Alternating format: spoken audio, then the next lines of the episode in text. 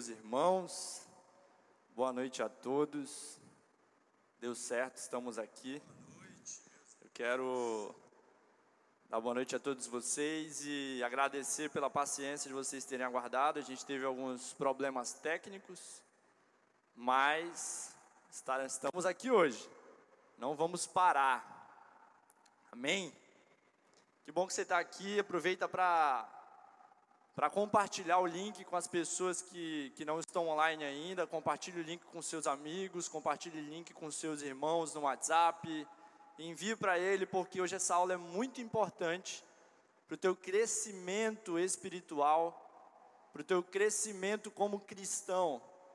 E eu peço que, pelo amor de Deus, não saia dessa live, fique aqui, chame outras pessoas e vamos juntos entender o que Deus tem para falar sobre as nossas vidas nessa noite. Amém? Quero aproveitar para orar aqui antes de nós iniciarmos. Te convido a fechar os olhos, curva sua cabeça. Vamos orar para que a presença de Deus seja real na tua casa, seja real aqui nesse lugar. Amém?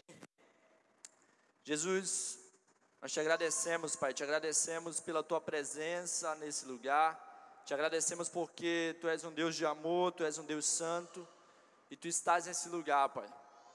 Eu derramo, eu agradeço a Ti, Senhor, por tudo que o Senhor tem feito e que a minha vida, Senhor, nessa noite seja totalmente entregue a Ti, que a minha vida possa ser usada pelo Teu Espírito Santo para entregar essa aula nessa noite, Pai. No nome de Jesus, que nós saímos daqui ainda mais cheios do Teu Espírito Santo entendendo e compreendendo a tua vontade, compreendendo os teus caminhos e a forma que o Senhor tem para cada vez mais gerar em nós uma santificação, Pai. No nome de Jesus, fala com cada um que está na sua casa, fala com cada um nesse lugar, em nome de Jesus. Amém. Glória a Deus. Vocês estão felizes, gente? Estou feliz, estou feliz de estar aqui com vocês e feliz de poder compartilhar com vocês esse assunto tão interessante, tão importante para as nossas vidas, que é a santificação. O tema da aula de hoje é esse: santificação, são os princípios básicos da santificação. E eu quero fazer um breve resumo com você a respeito do contexto do qual nós vamos entrar aqui hoje o texto base hoje está lá em Filipenses capítulo 2, está a partir do versículo 12 até o 18. Nós vamos fazer a leitura desse trecho hoje e nós vamos se debruçar em cima dessa parte da palavra para que nós venhamos entender. Mas antes disso, eu quero fazer um, um pouco do contexto para que a gente entenda a situação que nós estamos. A gente já viu que lá no versículo 27 do capítulo 1, Paulo ele chama a igreja de Filipenses a exercer de modo digno a cidadania deles. Ele fala: exerçam de modo digno a cidadania de vocês, um modo digno do Evangelho. A grande realidade é que o Evangelho, uma vez que você é alcançado por ele, uma vez que você conhece o Evangelho, viver de maneira digna dele, é você realmente receber e, e, atrair todas as consequências que ser cristão e crer no Evangelho vão trazer consequências práticas para a tua vida. E essas consequências práticas, elas precisam adentrar em todas as áreas da tua vida, em todas as áreas, já que você hoje é um cidadão do céu, então viva digno como um cidadão que recebeu essa cidadania. É isso que Paulo diz à igreja dos, de Filipenses. Ele fala: vocês receberam essa cidadania, então agora vocês precisam viver de uma maneira digna. Digna, como alguém que realmente entendeu essa cidadania e começa a expressar de maneira prática a consequência de ser um cidadão de Cristo, um cidadão do céu. Amém? Lá no capítulo 2, Paulo começa a mostrar que o grande problema, e eu acho que a gente pode trazer até para a realidade de hoje, mas ele traz que o grande e maior problema, a maior parte dos problemas da igreja, vem de dentro dela mesma. Por incrível que pareça, a maioria dos problemas que se enfrenta dentro de uma igreja vem de próprio de dentro dessa igreja. E Paulo ele insiste nesse capítulo 2, no início desse capítulo 2, em que nós, em que a igreja de Filipos possa viver em unidade. Ele fala: vivam em unidade. E uma unidade que realmente possa ser demonstrada de maneira prática. Paulo ele está totalmente preocupado e ele fala: vocês precisam viver em unidade. De maneira prática, ele fala: considerem os outros superiores a vocês, considerem os seus irmãos superiores a vocês. Nada mais é do que imitar a atitude do próprio Jesus, como a gente viu na semana passada, a aula do Calil, que falou que Jesus, mesmo sendo Deus, ele não, não aceitou ser igual a Deus, mas ele, ele se fez um homem e se esvaziou. Se esvaziou porque era Deus, somente sendo Deus para se esvaziar, e ele se esvaziou e tomou a forma de um homem, e ele foi servo, e ele foi, foi, foi, foi servo e se humilhou e foi até a morte de cruz. Cristo Jesus, ele foi a própria o próprio professor que nos ensina como nós devemos ser e nos tornarmos realmente servos de todos os irmãos, pensando no qual todos são superiores a nós mesmos. Vocês estão aí, gente? Dá um oi aí, manda alguma coisa que eu estou vendo vocês aqui na live. Eu preciso saber se vocês estão me ouvindo aí, se está funcionando, se está tudo bem. Então, a aula de hoje, ela, a gente pode dizer que ela é um estudo do próprio Paulo.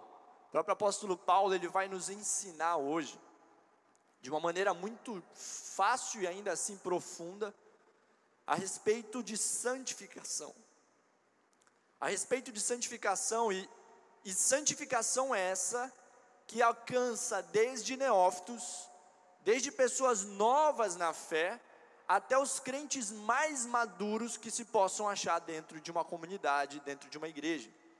A santificação ela alcança todos e ela abraça todos os tipos de pessoas dentro de uma comunidade, desde os mais novos que chegaram até os crentes mais antigos e mais maduros na fé. Então hoje nós vamos estudar a partir de uma aula dada pelo próprio apóstolo Paulo ensinando a igreja de Filipos como como trabalhar essa santificação, como se tornar de maneira prática cada vez mais e buscar ser um crente cada vez mais santo. Paulo, ele nos chama para vivermos o evangelho de modo digno. Viver o evangelho de modo digno. Esse é o chamado que eu tenho para você hoje. Que juntos nós possamos entender aqui as verdades bíblicas as verdades dentro dessa passagem e a partir disso começarmos a vivermos de maneira digna o Evangelho e aquilo que Deus já derramou sobre as nossas vidas. Te convido para a leitura que nós vamos estudar hoje, que está lá em Filipenses capítulo 2, no versículo 12 até o 18, nós vamos ler juntos. Acompanhe aí na sua Bíblia, Filipenses capítulo 2, versículo 12. Eu vou fazer a leitura completa, depois nós vamos se debruçando em alguns versículos específicos para que nós venhamos entender aquilo que Deus tem para nos ensinar hoje. Amém? Diz assim: Assim, meus amados, como vocês sempre obedeceram, não só na minha presença, porém muito mais agora na minha ausência, desenvolvam a sua salvação com temor e tremor, porque Deus é quem efetua em vocês, tanto querer como realizar, segundo a sua boa vontade. Façam tudo sem murmurações nem discussões, para que sejam irrepreensíveis e puros, filhos de Deus inculpáveis no meio de uma geração pervertida e corrupta, na qual vocês brilham como luzeiros no mundo preservando a palavra da vida. Assim, no dia de Cristo, poderei me gloriar de que não corri em vão, nem me esforcei inutilmente. Entretanto, mesmo que eu seja oferecido como libação ou como uma oferta de libação, sobre o sacrifício e serviço da fé que vocês têm, fico contente e me alegro com todos vocês. Assim também, vocês, pela mesma razão, fiquem contentes e se alegrem comigo. Amém? Esse texto é muito profundo e muito esclarecedor a respeito da santificação e a respeito do que é viver uma vida de santificação. A gente percebe logo no início, no versículo 1, Paulo começa dizendo: Assim, meus amados, como vocês sempre obedeceram. A gente percebe de início que esse, nesse texto, Paulo já começa chamando meus amados. Meus amados. Quando Paulo chama os irmãos de meus amados, Paulo está fazendo uma separação. Paulo está tentando mostrar para a gente que esse texto em específico é direcionado a um público, é direcionado a pessoas que realmente já entenderam, a crentes salvos, não a incrédulos, mas aqueles que fazem parte do círculo, o círculo de amor redentor de Deus aqueles que realmente entenderam, conheceram a verdade, creram em Deus e receberam a sua salvação. Por isso o apóstolo Paulo chama de amados. Ele nunca vai chamar de amados os incrédulos, mas ele chama de amados aqueles que, os quais Cristo separou, os eleitos, aqueles salvos em Cristo Jesus. Então esse ensino de Paulo, ele é um ensino que não se aplica de maneira nenhuma ao não crente. Tudo que nós vamos tratar aqui hoje se aplica a um crente, a um cristão salvo em Cristo Jesus e não se aplica à vida de alguém que não crê em Deus. Pois não tem como nós aplicarmos tudo isso que nós vamos tratar para alguém que ainda não recebeu a salvação em Cristo. A minha oração é que você que já recebeu a salvação em Cristo Jesus possa sair daqui entendido ainda mais a respeito do processo de santificação e você que pode estar assistindo que ainda não é salvo, que você possa nesse momento buscar, buscar receber essa salvação que é pela graça de Cristo Jesus, através da fé no Filho de Deus, amém? Então ele diz, para um povo separado, aos eleitos, aos salvos em Cristo Jesus, ele diz, amados, e ele diz, vocês são obedientes, vocês são obedientes, e ele fala: agora que eu estou ausente, agora que eu estou distante, ainda mais agora que eu estou longe, vocês precisam ainda mais continuar obedientes. Vocês precisam ainda mais exercer de modo digno a cidadania que vocês receberam. Paulo está falando aos filipenses e falando, cara, vocês já entenderam, vocês estão sendo obedientes, mas agora que eu estou longe, vocês precisam ainda mais continuar obedientes. E a grande verdade é que a obediência, a obediência a Deus, ela é o caminho para a santificação. Nós não conseguiremos de maneira nenhuma buscarmos a santificação, o processo de santificação, que é um processo progressivo, nós não vamos conseguir lidar com esse processo senão através da obediência a Deus. Quando nós desobedecemos a Deus, quando nós não aceitamos e não queremos viver debaixo da verdade revelada de Deus, nós estamos dando um passo fora dessa vontade revelada dele. Então, viver uma vida, querer desejar um processo de santificação, é automaticamente desejar viver em obediência a Deus, é buscar ser um cristão obediente, e essa palavra é para você. Essa aula hoje é para você que faz parte dessa comunidade, você que faz parte dessa família. Para que você e eu alcancemos e busquemos cada vez mais ser parte desse processo de santificação, nós precisamos bu buscar ser cristãos obedientes, cristãos que exercem a nossa cidadania, cidadania dada por Deus de maneira digna e muito digna, de modo digno. Amém? A verdade é que eles viviam, os cristãos de Filipos, eles viviam no desejo de obedecer, eles obedeciam e, e ainda que Paulo não estivesse perto, eles já tinham em si esse desejo de obedecer. Paulo fala isso porque Paulo não precisava estar lá para que eles prosseguissem obedecendo, ainda que Paulo fale, cara, vocês precisam obedecer, agora ainda mais que eu estou longe, continuem obedecendo. Então Paulo via nessa igreja uma igreja que tinha o desejo de obedecer, que obedecia, ainda que Paulo não estivesse perto, eles continuavam obedecendo. Eles não obedeciam simplesmente para mostrar para Paulo que eles eram obedientes, sabe? Ah, eu preciso mostrar para Paulo que eu sou um bom cristão, eu preciso mostrar que eu sou alguém obediente, mas não, a obediência deles estava debaixo da crença que eles tinham em Cristo Jesus. E eles entenderam que eles precisavam prosseguir em busca dessa vida santa, ainda que Paulo não estivesse lá, ainda que Paulo não estivesse ali. Isso se aplica para a nossa vida em comunidade, para a nossa vida como membro, como parte de uma família. Isso se aplica a mim e a você. A nossa obediência, ela não pode de maneira nenhuma estar ligada ou depender de pastores. A nossa obediência não pode depender de liderança. A nossa dependência não pode depender de pessoas que estão aqui na igreja, ou de líderes, de pessoas mais experientes ou mais maduras. Mas a nossa obediência deve simplesmente e unicamente depender de Cristo Jesus. Nós precisamos ser dependentes e totalmente dependentes do Senhor Jesus.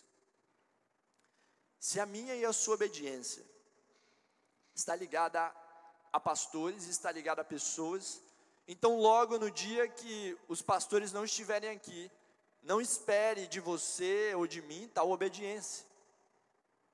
Você crê numa obediência na qual obedeço simplesmente quando estão me vendo?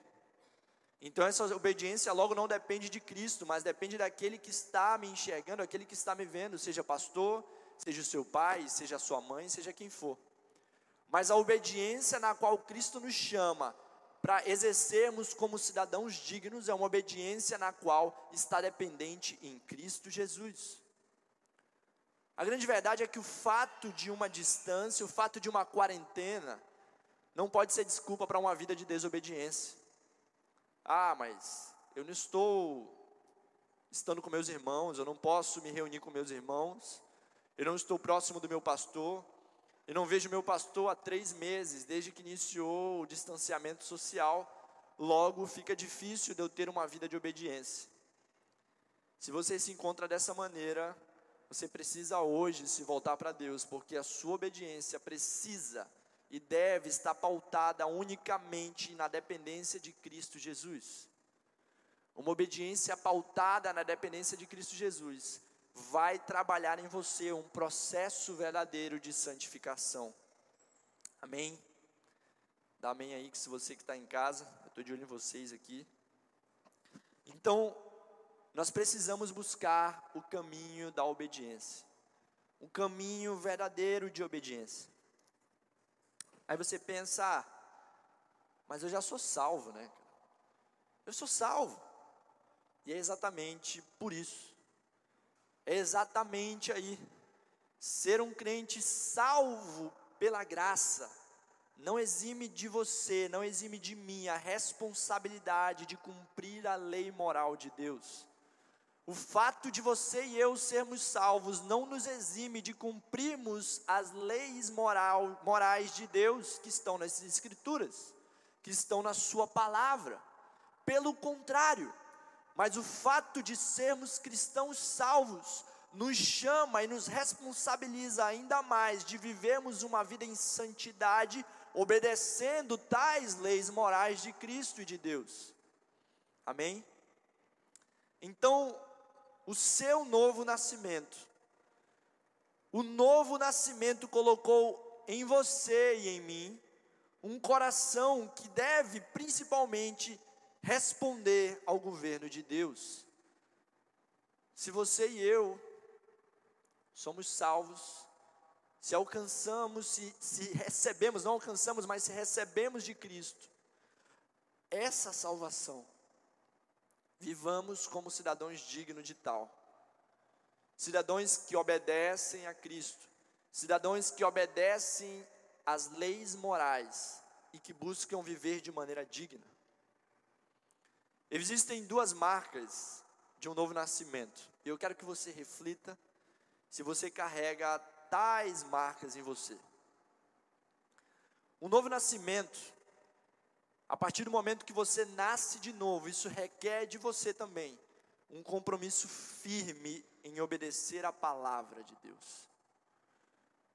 Alguém que é nascido de novo, a partir do momento que ele recebe esse nascimento, ele também precisa receber em si um compromisso firme de viver e obedecer a palavra de Deus. Mas junto com isso, ele também precisa carregar com ele um genuíno e um sério arrependimento quando ele falha, porque ele vai falhar, ainda que salvo, ainda que ele busque obedecer em tudo, ele vai falhar. Mas, como salvo, como alguém que vive de maneira digna tal cidadania, ele vai ter um, um genuíno e sério arrependimento quando ele falhar. Esses são dois, duas marcas principais de um novo nascimento, de alguém que nasceu de novo, de alguém que realmente conheceu a Cristo. Uma nova vida com Deus te chama para viver novas responsabilidades. Aquela grande frase do tio Ben, sabe, do Homem-Aranha? Com novos poderes vem grandes responsabilidades, com grandes poderes, vem grandes responsabilidades. E com o grande poder que você recebeu de ser um cidadão digno, isso traz para você também grandes responsabilidades de viver de uma, de uma maneira digna. Amém? Paulo continua, no versículo 12, ele continua e diz uma parte que talvez seja uma das partes mais importantes do que nós vamos falar aqui hoje. Eu quero que você preste muita atenção, meu amado. Paulo continua dizendo: trabalhem com afinco a sua salvação, obedecendo a Deus com reverência e temor. Trabalhem com afinco a sua salvação. Eu quero que você digite para mim como que está na tua versão da Bíblia. Essa versão trabalhem com afinco a sua salvação é na versão NVT. Na outra versão que eu li no início diz: desenvolvam a sua salvação. Como está na tua Bíblia aí? Manda alguém aqui que é para eu entender como, como que está a visão de vocês aí.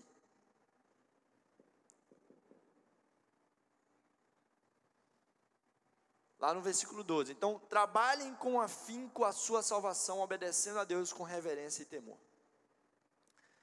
Talvez esse versículo possa ser mal interpretado por alguns. Talvez você possa interpretar ele de uma maneira diferente. A do Leopoldino também é NVT, é como eu acabei de ler aqui, então, né? Então, talvez você acabe interpretando esse versículo de uma maneira errada. Alcançar a salvação, ganhar a salvação, como assim? O que que Paulo está querendo falar? Paulo ele é muito claro quando nós vemos em tantos outros versículos e quando nós já estudamos aqui o livro de Romanos, principalmente, dentre tantas outras coisas que nós já aprendemos aqui em comunidade, aprendemos aqui na igreja. E ele afirma que tantas vezes que nós somos salvos e nós somos salvos não pelas nossas obras. Nós não somos salvos pelas nossas obras, nós não somos salvos pelo que fazemos, mas somos salvos pelo que Jesus Cristo fez. Se você ainda tem alguma dúvida a respeito disso, eu te convido a marcar aí na tua Bíblia para você fazer uma leitura disso ao fim dessa aula, talvez Romanos capítulo 3, do versículo 1 ao 23, vai te dar um panorama muito claro a respeito disso. A respeito dessa salvação que vem única e exclusivamente de Cristo, que não depende de você. A Bíblia diz: isso não depende de você, não depende de mim. Você não é salvo pelas obras. Nós não somos salvos pelas obras, e Paulo diz isso para que ninguém se glorie. Mas nós somos salvos por Cristo Jesus. Então, por que Paulo nos manda colocar em ação a nossa salvação ou trabalhar com afinco a salvação? Porque Paulo diz dessa maneira, em outras versões ele diz trabalhar com afinco a nossa salvação, colocar em ação, na, na versão da Lorena Pontes aqui, desenvolvam a sua salvação também. Então, o que Paulo está querendo falar com isso? Como nós podemos fazer isso? Como nós podemos colocar, trabalhar em afinco a nossa salvação? Como nós podemos colocar em ação a nossa salvação se quem nos salva é Jesus e não nós? Você é salvo por Jesus, não é por você, não é pelo que você faz. Você pode ser muito bonzinho, você pode ser muito legal, você pode ter doado 4 mil cestas básicas durante a pandemia, mas nada disso vai fazer você alcançar a salvação, senão o sacrifício de Cristo Jesus e crer nesse sacrifício. Então nós somos salvos através de Cristo Jesus. Então, como nós podemos fazer isso, desenvolver essa salvação? Perceba que ele não está falando em trabalhar para ser salvo. Paulo não está falando isso, trabalhem para alcançar a salvação, não. Mas ele fala, trabalhem para colocar em ação, e colocar em ação aquilo que você já recebeu. Coloque em ação a salvação, a salvação que você já recebeu. Você está conseguindo entender? Paulo está te chamando para começar a trabalhar aquilo que você já recebeu. Você é salvo, amém. Cristo te deu essa salvação pela graça, pela graça de Cristo Jesus, através da fé. Mas, ele fala agora: coloque em ação essa salvação que você recebeu. Comece a trabalhar essa salvação que você recebeu. E é justamente sobre santificação. É o nosso tema hoje, santificação. É justamente sobre isso que nós estamos falando. Quando Paulo fala a palavra salvação, nós podemos ver biblicamente que a salvação ela pode ser representada de três maneiras. Eu não quero entrar no original do grego, no original do hebraico e não sei o que mais lá, não. Eu quero ser simples para que você entenda. Eu quero ir de maneira simples, mas a palavra salvação ela pode ser traduzida de três maneiras no, o nosso português ela, ele traduz simplesmente como salvação. Mas nem sempre quando você lê salvação, a Bíblia está falando da salvação que você já recebeu em Cristo Jesus. Como nessa que nós estamos lendo agora, ele está falando salvação e tratando da santificação. Biblicamente, a salvação é representada de três maneiras e nós vamos entender isso agora. Quando nós falamos de salvação, nós podemos falar do passado. Passado, no passado eu fui salvo. Você que recebeu a salvação em Cristo Jesus, mediante a fé, pela graça, mediante a fé em Cristo Jesus, você foi salvo. E isso nós podemos chamar de justificação. Você foi justificado por Cristo Jesus. E uma vez justificado, você é justificado para sempre. A justificação é um ato imediato que acontece na sua vida quando você crê em Cristo Jesus, você é justificado. Você é salvo de imediato da penalidade do pecado. A pena do pecado já não está mais sobre você, porque você foi justificado por Cristo Jesus. Essa é a primeira, primeira, primeira, primeira visão que nós precisamos ter a respeito da salvação. Vocês estão entendendo aí, gente? Dá um amém primeiro no passado eu fui salvo. Justificação. A justificação fala do processo, da primeira parte da salvação que nós podemos colocar aqui. Eu fui salvo. Isso é um passado. Você já foi salvo quando você creu. Você foi justificado em Cristo Jesus. E uma vez justo, justo para sempre. Isso é um evento pontual na vida, na sua vida. Foi um evento pontual. Você foi justificado. E isso ninguém tira mais. Amém? Mas, no presente hoje, nós estamos sendo salvos. Como assim? Você está sendo salvo. Isso nós podemos chamar de santificação. A santificação é um processo progressivo. Ele acontece progressivamente, ele fala justamente dessa, dessa da, da, de forma progressiva, você se libertar do poder e da prática do pecado. Porque, ainda que você lute contra o pecado, você continua pecando. Você peca, amém? Peca, porque eu também luto contra o pecado, mas eu peco. Ainda que eu queira não pecar, eu vou pecar.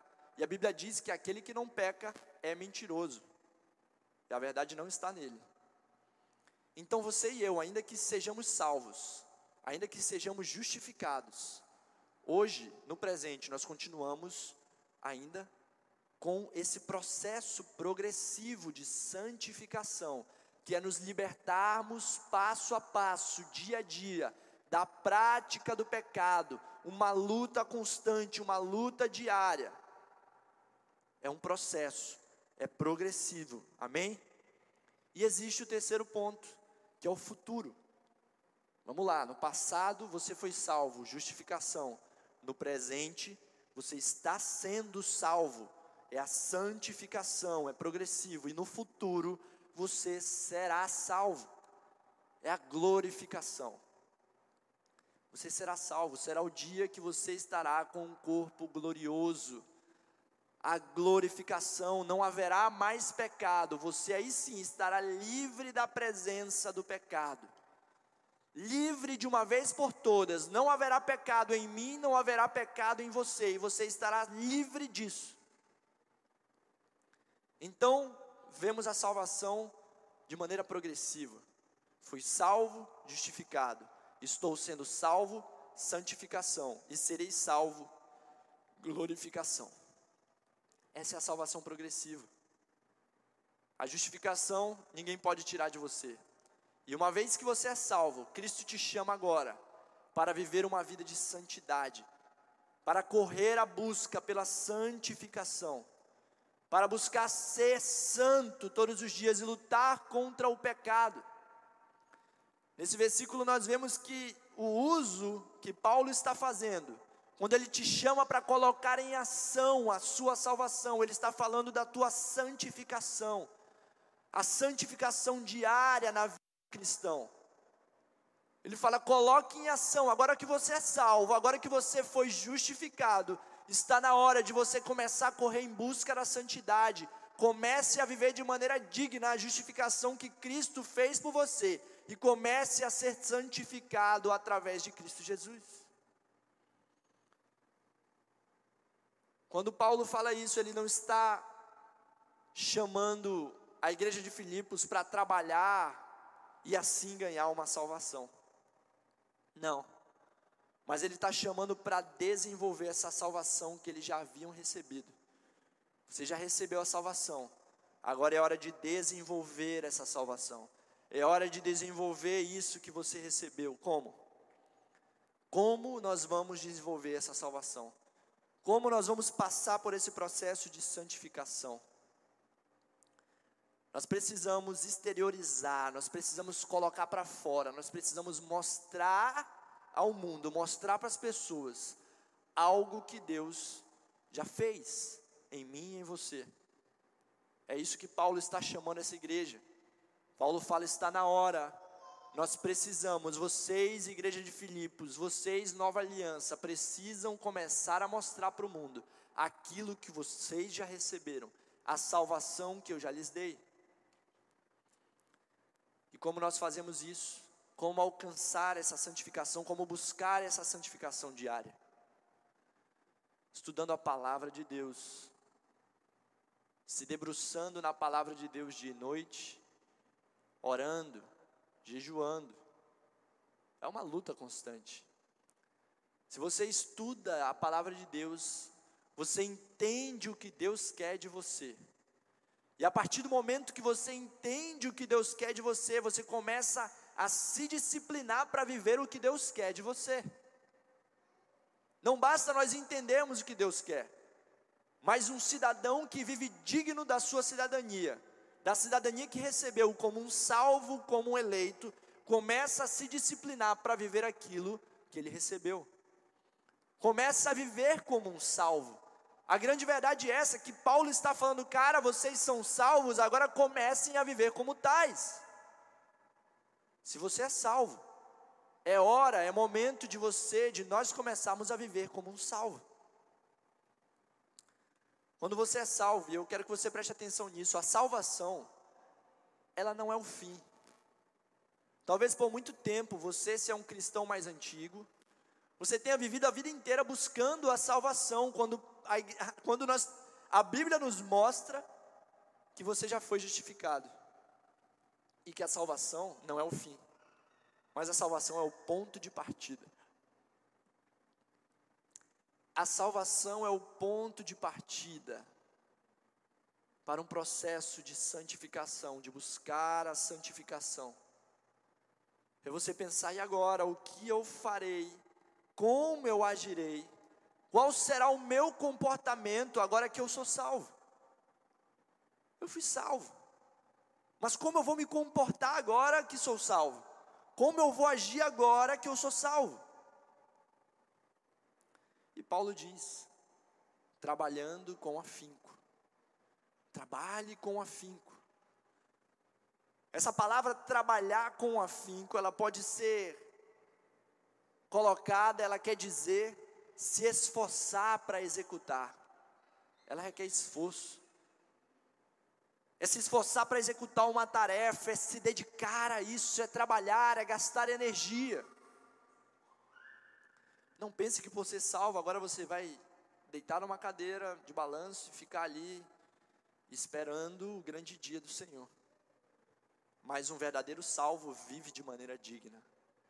Um verdadeiro salvo luta e passa, corre pelo processo de santificação, para que dia após dia ele possa se parecer cada vez mais à semelhança do Filho de Deus. Esse é o desejo do Pai para as nossas vidas. Amém? Vocês estão aí, gente? Então, não é simplesmente relaxar e esperar Deus agir sabe? Viver de uma maneira relaxada e falar, agora eu vou esperar Deus agir. Mas não. É se esforçar na busca pela santidade. É estudar a palavra, é orar, é obedecer. E obedecer diariamente. Só que fazer isso, meu querido, requer muito esforço. Fazer isso requer muito esforço. Paulo ele escreve para Timóteo falando sobre se exercitar na piedade. E ele usa justamente esse termo de se exercitar, exercite-se nisso. É um exercício, a santificação, uma vida piedosa é um exercício. Nós precisamos nos exercitar todos os dias, é uma busca diária por isso. A leitura da palavra, uma vida piedosa, gastar tempo aos pés de Cristo. Em 1 Timóteo capítulo 4, no versículo 7 e 8, Paulo escreve justamente isso para Timóteo. Se exercite numa vida piedosa. Busque isso dia após dia. E o interessante que esse chamado é um chamado para todos os crentes.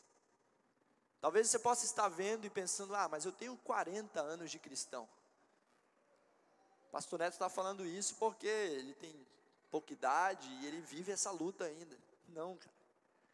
A verdade é que isso é um chamado para todos os crentes, independente do tempo de igreja, independente da sua idade. Nós devemos gastar as nossas energias na busca pela santidade. Devemos gastar o nosso tempo na busca pela santidade. Eu convido você a anote isso aí, agora você que está ouvindo. Talvez alguns aqui conheçam, mas eu convido você a entender um pouco mais disso, porque o tempo é curto.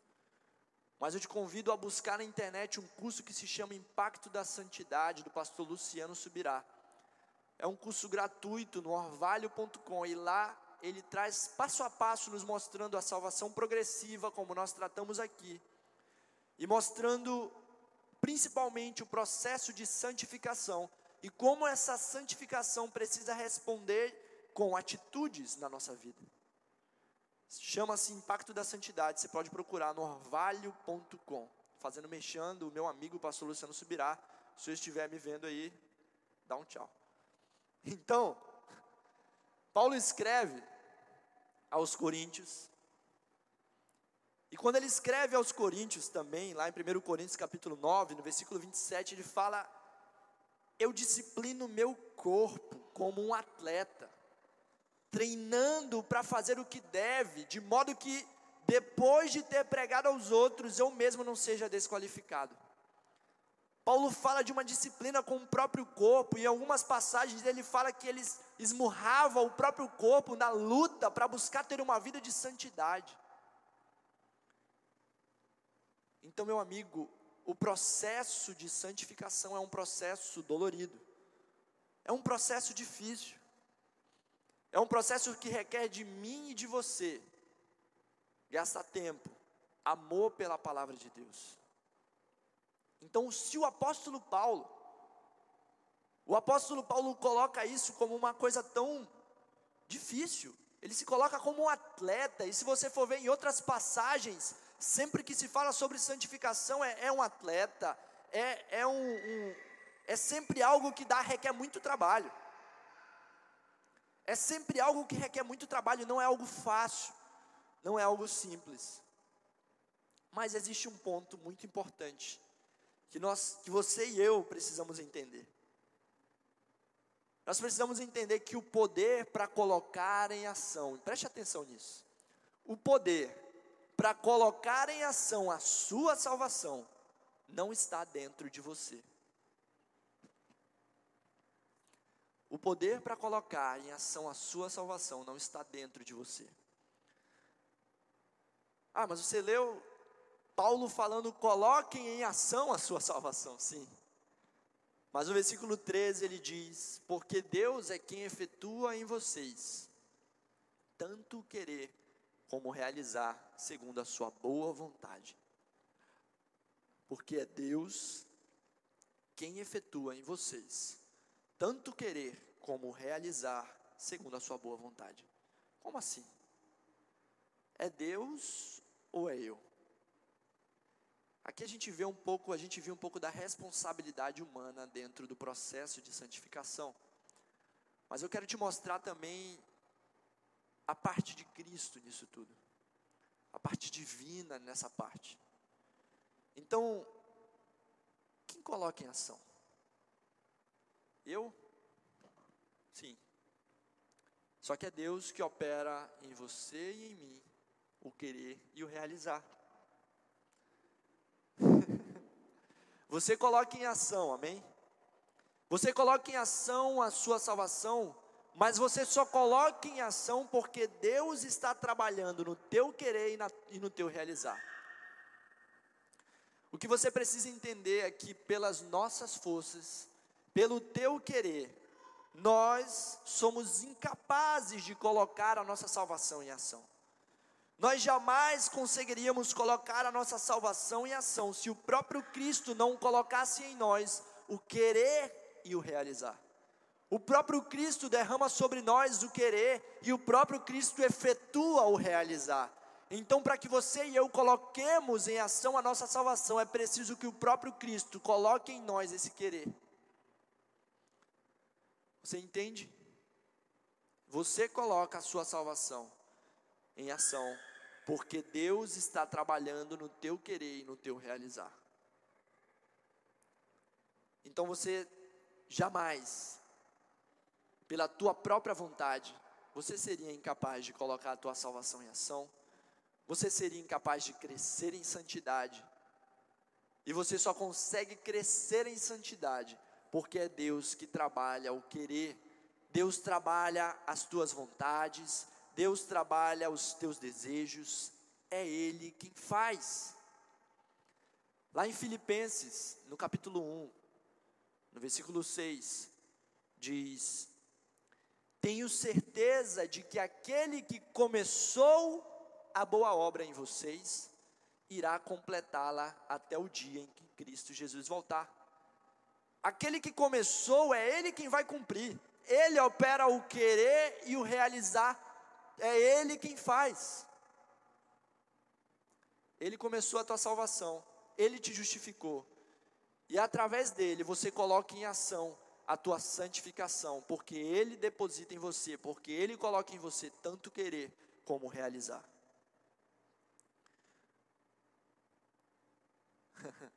Verdade, o pastor Paulo Júnior aqui falou, por muito tempo, entendimento e aplicação sobre santificação foi extraído simplesmente do dicionário Aurélio. Você buscava entender a respeito de santificação olhando no dicionário Aurélio e não, Aurélio não nas escrituras. Mas a verdade está nas escrituras, você precisa se debruçar nela e estudar. E essa é a verdade, o processo de santificação passa pelos estudos das escrituras. E estudar as escrituras não é fácil, é um processo cansativo. Por muitas vezes até chato, porque você precisa buscar a origem, você precisa buscar entender o começo, a exegese, da onde vem, o que que é. Mas faz parte do teu processo de santificação, como Paulo disse. É uma luta. Você precisa lutar, você precisa assim como um trabalhador correr atrás disso. Ainda que Deus opere em você o querer e o realizar. E o muito interessante disso, algo muito muito bom de Deus depositar isso, disso não vir de nós, é que isso acaba com um senso de superioridade. Isso acaba com aquele senso de superioridade que pode acontecer dentro da comunidade, dentro da igreja. Sabe? Um irmão que pode viver um nível, um nível maior do que o outro numa na busca pela santidade, ou talvez ele já tenha alcançado uma santidade, um nível de santidade maior do que o irmão. Ele não vai poder se achar superior do que aquele outro irmão ainda que o outro irmão esteja caindo em coisas simples, sabe, nos princípios elementares, sabe quando aquele irmão, você olha para ele e fala, cara, não é possível que esse irmão esteja caindo nisso. Isso é coisa básica, cara, não dá. Sabe, a gente fica às vezes crisado, a gente fala, não é possível que o cara está caindo nisso aqui, isso aqui é coisa simples. É coisa simples mas você não pode se achar superior, superior ao outro irmão. Porque se ele não colocou ainda em ação a sua salvação, é porque também Deus não despertou nele ainda e não depositou sobre ele o querer e o realizar. Entenda que você tem também um fator, você tem uma responsabilidade sobre isso, que é trabalhar com afinco. Então, isso é algo maravilhoso, é algo profundo que Deus traz para as nossas vidas. Deus trabalha em nós, nos dando, pela graça, a força para influenciar a nossa vontade. Deus trabalha em nós, através da graça dEle, Ele nos dá força para que nós possamos influenciar a nossa vontade. Porque nós mesmos seríamos incapazes, então de maneira nenhuma nós podemos nos achar superior a qualquer outro irmão na comunidade. Paulo estava falando isso para a igreja de Filipos, e lá na frente, Paulo começa a citar nomes de alguns irmãos que precisam entender a respeito desse processo de santificação. Lá no capítulo 4, Paulo começa a dar nomes aos bois, ele começa a falar, irmão fulano de tal, o irmão fulano de tal que está murmurando. Paulo é direto. Não é o momento, eu não vou citar o nome de ninguém aqui. Mas o que eu vou pedir agora aqui é só um copo de água para os meus irmãos que estão aqui. Se eles puderem, vou ficar feliz. Então, o crescimento em santidade é um crescimento do corpo, é um crescimento da comunidade. Cristo não chama para o crescimento somente você, não é algo que é exclusivo, não é algo que é para ser feito de uma maneira isolada, somente você, mas o crescimento em santidade é do corpo. Você cresce quando alguém, sabe, quando alguém pisa no teu calo. quando aquele irmão faz alguma coisa que você não quer, quando ele quer que você faça algo que você não quer fazer. É nesse momento que você cresce. Obrigado.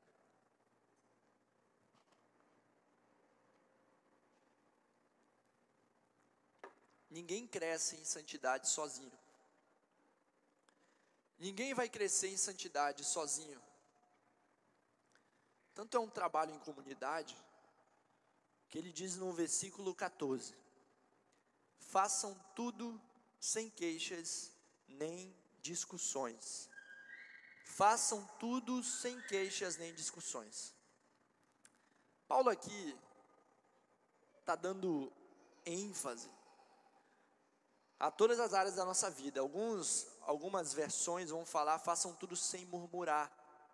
E eu gosto dessa palavra murmurar porque talvez pese um pouco mais. E Paulo está dando ênfase a todas as áreas da nossa vida. Paulo não está falando na igreja, simplesmente.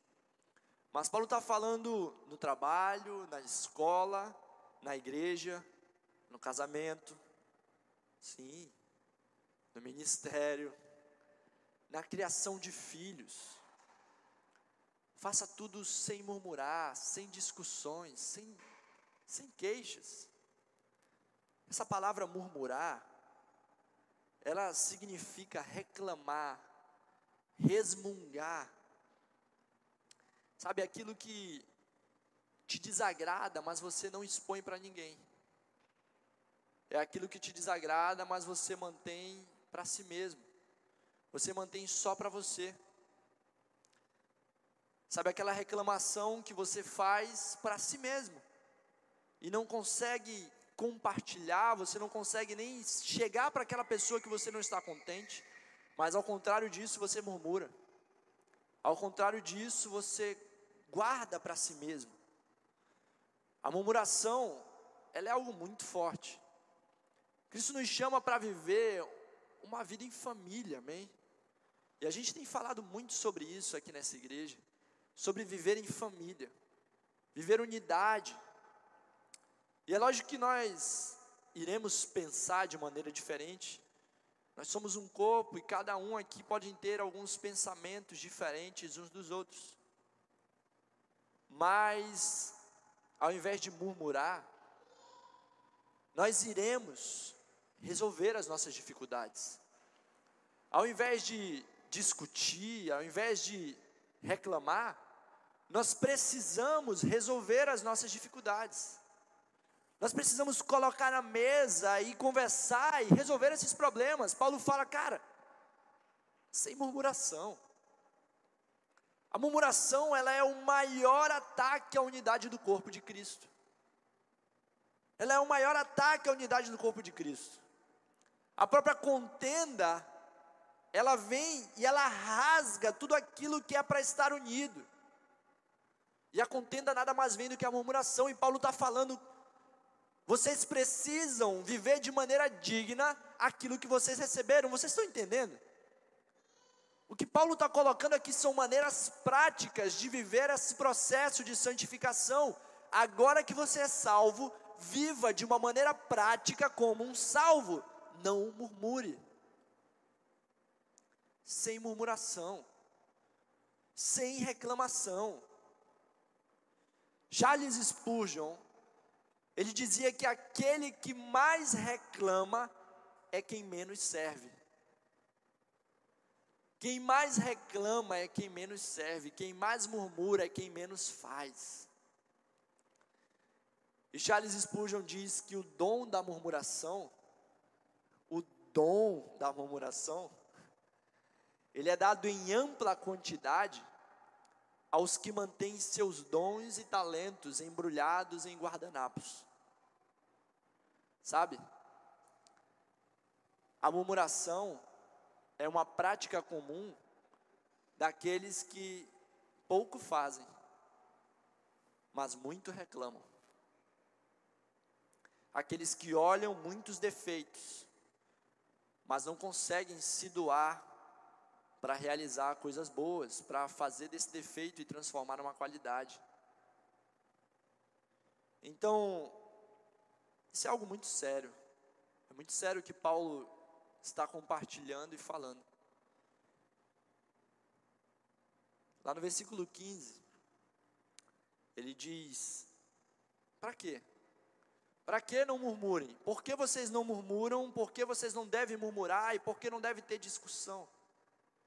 Para que sejam irrepreensíveis e puros, filhos de Deus inculpáveis, no meio de uma geração pervertida e corrupta, na qual vocês brilham como luzeiros no mundo.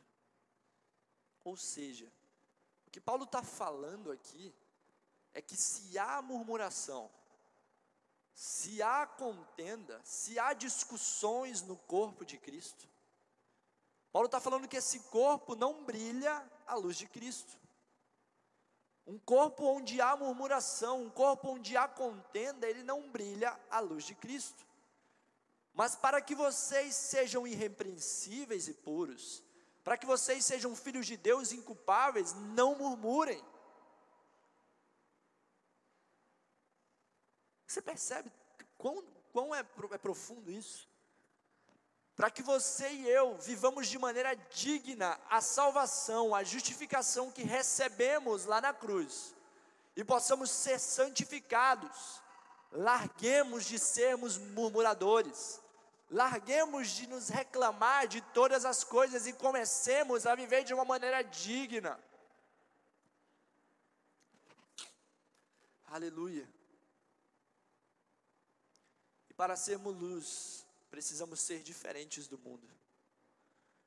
Para sermos luz, nós precisamos agir diferente do mundo. E nós vivemos numa realidade do mundo onde o mundo é o tempo inteiro vive no mimimi, sabe? É o mimimi, o povo é tudo é mimimi. Eu não posso falar nada aqui que é um mimimi.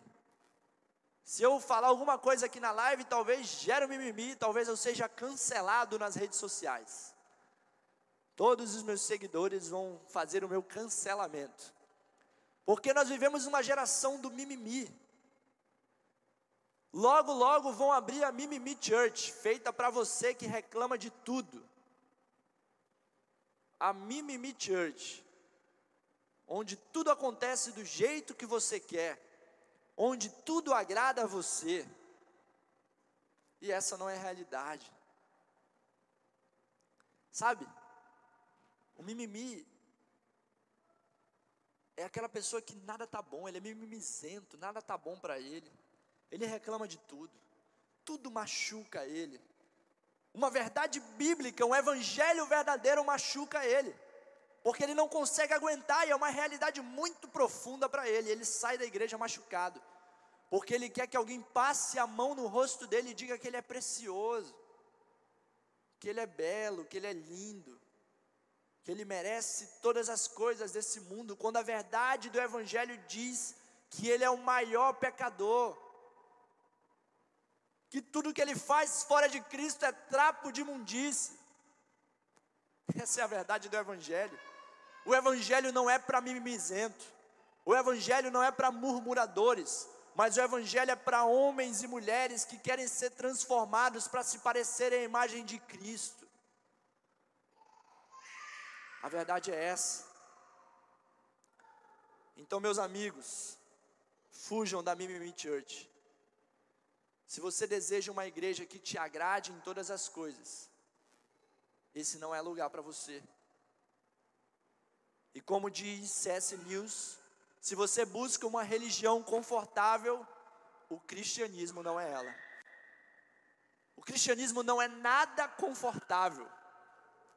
Você é apontado como um pecador, você não é o centro do evangelho, você não é o centro da mensagem, tudo converge para o mesmo lugar que é Cristo. Esse é o Evangelho. E essa é a realidade que Paulo sacode e chama a igreja de Filipos. Fala, meus irmãos, se vocês vivem em comunidade, vivem murmurando, vivem mimimizentos, reclamando de todas as coisas, desse jeito vocês irão rachar a igreja. Porque a murmuração é, é uma lança para rachar uma igreja a reclamação, onde as coisas nunca estão boas, nada está bom, nada está legal, nada te agrada. Pessoas que vêm para a igreja, os mimimizentos, os murmuradores, vêm para a igreja para serem servidos. Vêm para a igreja para ser servido. São aqueles que devem ser chamados de consumidores. Ele vem para a igreja para consumir. Ele vem pensando o que, que a igreja tem para me oferecer hoje. E a grande verdade é que eu pergunto para você o que você tem para oferecer para essa comunidade. O que você tem para oferecer? Meu amigo, meu querido, não venha para a igreja para encontrar defeitos. Não venha para a igreja para ser um consumidor, porque o consumidor ele acha que está no direito de reclamar todas as coisas. Ele acha que ele pode reclamar de tudo. O som está alto, a cadeira não está confortável, nada está bom. Quando na verdade o culto, viver em comunidade, não é ser um consumidor, mas ser um cooperador. Ser um cooperador do Evangelho, servir aos outros ser parte da igreja. Você pode muito bem vir a todos os cultos, mas se você não assume a responsabilidade de ser parte da igreja, você tem sido um peso para a comunidade. Desculpe as palavras duras, mas se você é mimimizento, você vai ficar com raiva de mim. Mas Cristo te chama para ser parte, para pertencer a uma igreja. Assim como Paulo fala para a igreja de Filipos. Quando Paulo alerta isso, ele está falando: vocês precisam viver de maneira digna. Parem de murmurar e sejam parte da comunidade.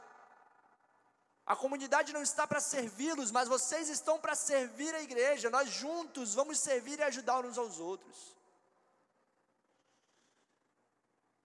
Não seja um consumidor que vem para a igreja para achar defeito, que vem para a igreja para ser servido nós precisamos assumir o nosso compromisso como parte do corpo. Nós precisamos assumir o nosso compromisso como parte do corpo. Paulo está falando, assumam esse compromisso como parte do corpo. E assim nós vamos brilhar a luz de Cristo se estivermos unidos.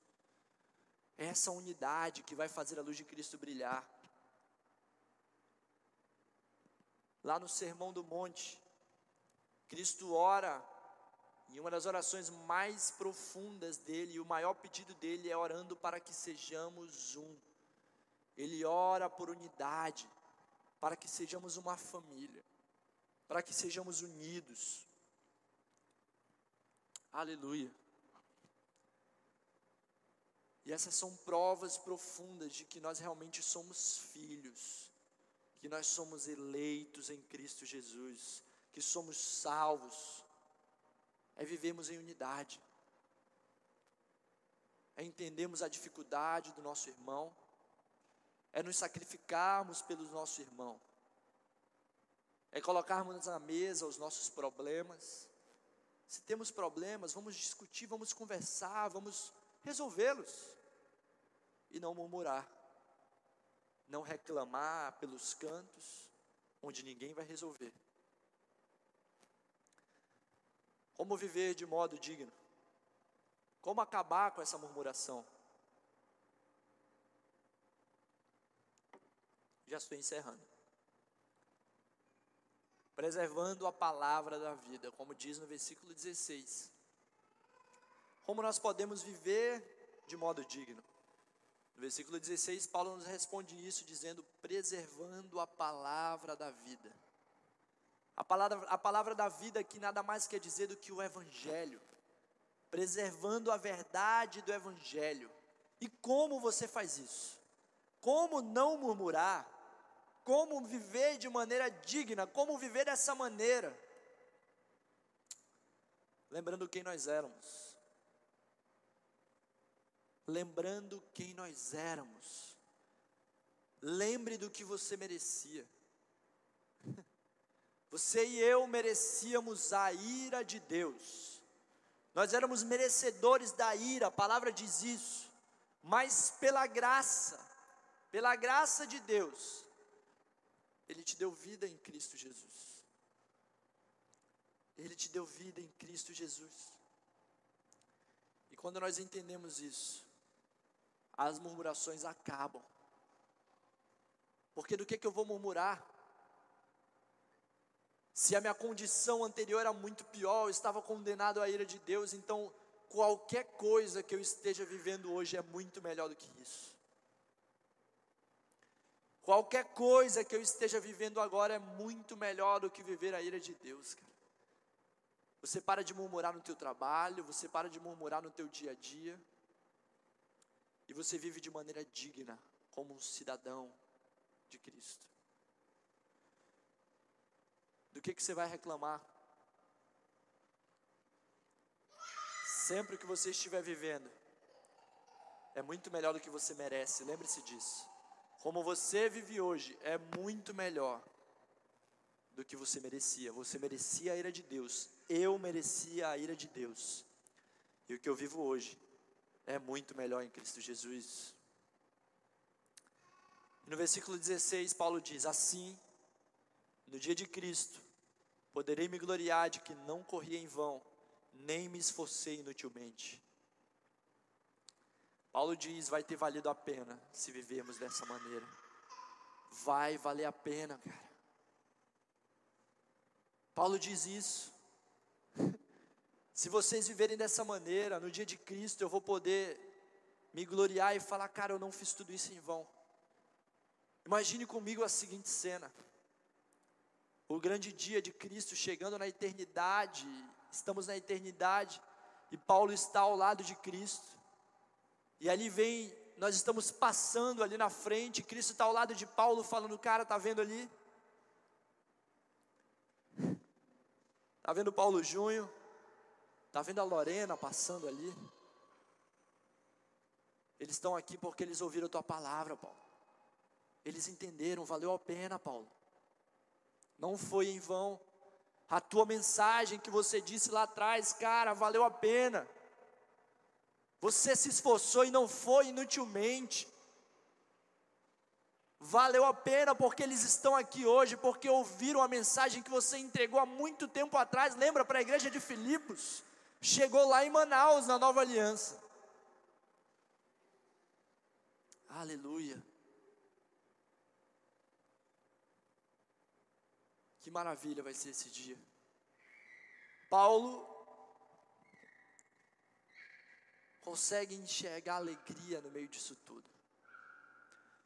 Ele diz no versículo 17: Entretanto, mesmo que eu seja oferecido como libação sobre o sacrifício e serviço da fé que vocês têm, fico contente e me alegro com todos vocês. Quando Paulo fala libação, libação é o, a oferta líquida que era oferecido sobre o, o altar. Após a oferta principal, via-se o vinho e derramado sobre era derramado sobre a oferta principal ali, a oferta líquida que fechava o sacrifício. E Paulo fala ainda que eu seja oferecido como uma oferta de libação sobre a oferta que vocês têm feito, que é o serviço da fé. Eu estarei contente, eu me alegrarei em vocês. Eu me alegrarei com vocês. Como pode alguém na situação de Paulo ficar alegre? Como pode alguém se alegrar na situação que Paulo estava? Paulo estava preso, sem saber se iria ser condenado à morte, sem saber se seria liberto. E ele fala: Eu me alegrarei, ainda assim eu me alegrarei. Paulo fica alegre em Cristo Jesus. Ele está alegre porque ele possui Cristo.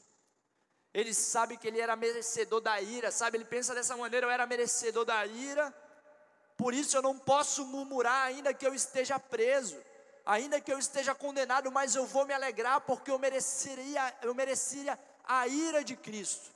Mas hoje eu estou aqui podendo entregar as boas novas do Pai. E glória a Deus por isso, cara. Você e eu precisamos ter uma vida digna de cidadãos. De maneira prática, da mesma maneira que Paulo como Paulo nos chama.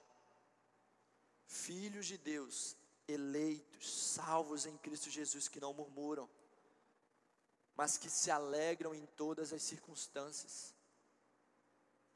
Abatidos, sim, são tantas dificuldades no nosso dia, são tantas coisas que passamos, talvez tristes por algumas situações, mas alegres em Cristo Jesus, porque temos a plena convicção de que nele que através dele nós já vencemos todas as coisas.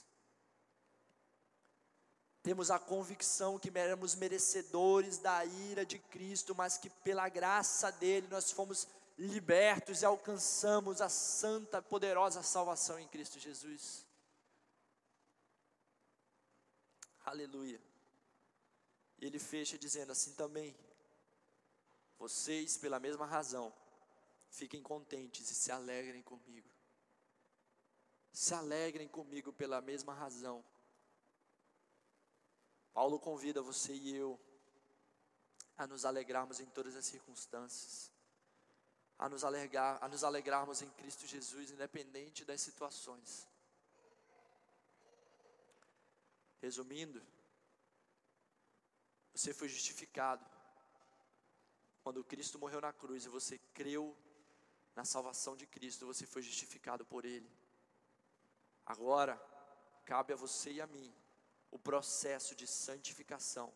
Agora, salvos, começarmos a corrida pela santidade em Cristo Jesus, lutarmos por isso dia após dia, porque Cristo colocou em nós o querer e o realizar para colocarmos em ação a nossa salvação. Até que no grande dia do Senhor estaremos com corpos gloriosos, aí sim, uma salvação completa. Glorificados e livres, totalmente livres do pecado.